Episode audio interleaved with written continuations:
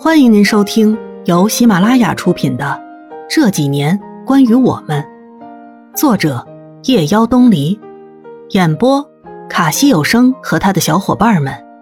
记得订阅、评论哦。第四十一集，她可真有魄力，现代版卓文君呢。可是我怎么没有见到她男朋友呢？于叶说：“坤哥好像在外面有事儿，等两天才会回来。”那他们怎么还不结婚呢？这个嘛，我就不知道了。不过坤哥人挺豪爽的，对玲玲姐也不错。我当时跑到这边，因为年龄太小，没人敢用我。然后我就遇到了玲玲姐，可能是身世都挺像的吧。她就把我带进这儿，供我吃住，我就做了她的小妹，给她看着客栈。于夜，你们的故事都太精彩了，比电影里还精彩。于叶翻个身，平躺在床上，看着天花板说：“唉，我们的故事啊，就是电视剧版的缩影，这才一点点精彩的故事还多着呢。你慢慢就会发现。不过现实比电影更残酷，是我们把它夸大了。”我侧过身子，把头靠在双臂间。于叶，你带我来云南，不是单纯的只是想要带我出来散散心吧？于叶咯咯的笑，我看到他的鼻尖在窗外洒进来的月光下轻轻的颤抖。哎呀，菲儿，你的眼睛跟明镜似的。我只是觉得，像你这样的女子，不应该一辈子只待在一个地方。你身上有一种气质，那是一种流浪的气质，这样的气质不是每一个人都能有的。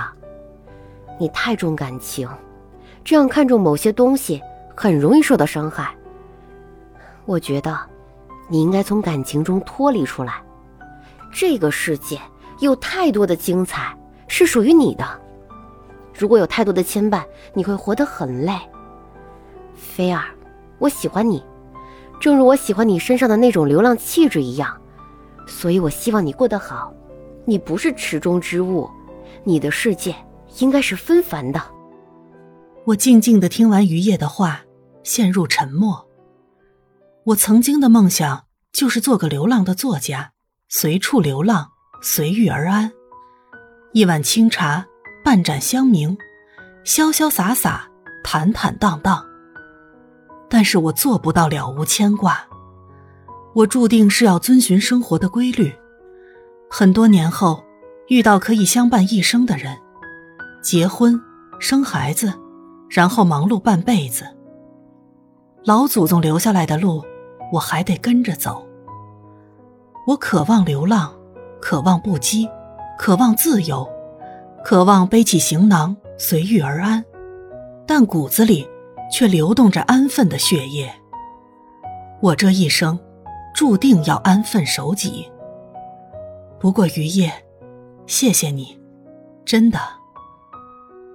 我们在杨玲玲的客栈里住了下来。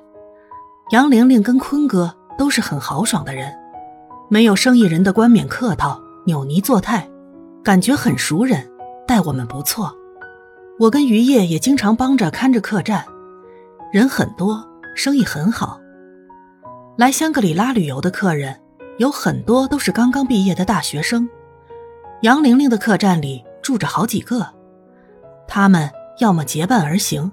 要么独自一人，背着大的旅行包，手里拿着照相机，看着他们眼睛里的憧憬与向往，然后想起程子旭，那个潇洒不羁的男子。也许真的可以有一天，他可以做自己想做的事情，站在透过层层枫树叶洒满碎碎的阳光底下的青石板路上，感受着春光美景无限美好、百转千回的时候。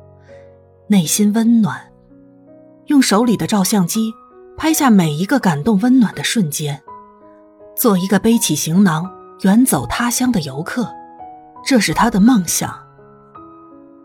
我忽然就有种感觉，一种很亲切、很顺畅，对未来的无限憧憬的感动。程子旭，或许你的心中，也是有着这样的一种感觉的吧。对不起，我不想成为你的牵绊。或许现在这样，对大家都好。程子旭，我在千里之外挂念你，不知道你可安好。空闲的时候，于叶会带我去很多好玩的地方。于叶跟杨玲玲的朋友几乎遍布在每一个城市。于叶带我去荷塘夜色，认识了他的朋友。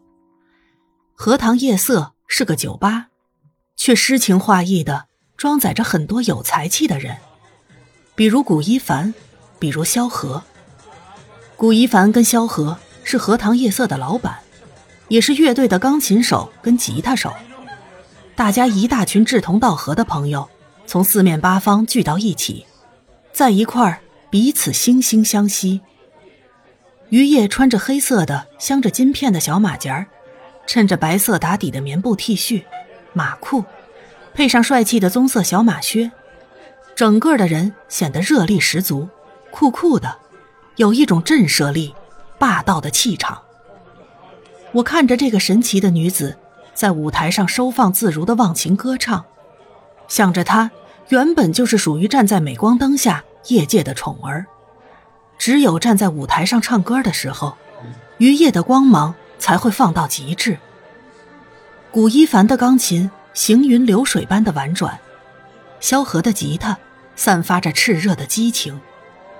三个人，一场极致的表演。于叶。你真应该参加现在国内炙手可热的选秀节目，站在全国的舞台上给全国的观众表演。于叶咯咯的笑着说“ 啊，菲儿，你可不是俗气的人，说那么俗气的话干嘛？我这个叫自娱自乐，活得自在。”萧何走过来，把吉他放在吧台上说：“看来大家真的是上辈子修来的缘分。”不然菲儿怎么会跑那么远来认识我们几个？为这个今晚不醉不归。哎呀，我亲爱的萧何哥哥，你还为着这个事耿耿于怀呢？我这不回来负荆请罪了吗？古一凡端着两杯饮料坐下来，笑着说：“于叶，难得回来，这次待着久一点。这次啊，我是专门带菲儿过来的。两位大哥，菲儿可是我最好的朋友。”你们可得好好的替我尽一尽地主之谊。古一凡转头对我说：“菲儿，你都写什么题材的小说啊？”“嗯，没固定的。我不是个会安排的人，想到啥写啥，好像有点不负责任啊。”萧何呵呵的笑：“呵呵呵，这就随性。”本集播讲完毕，感谢您的收听。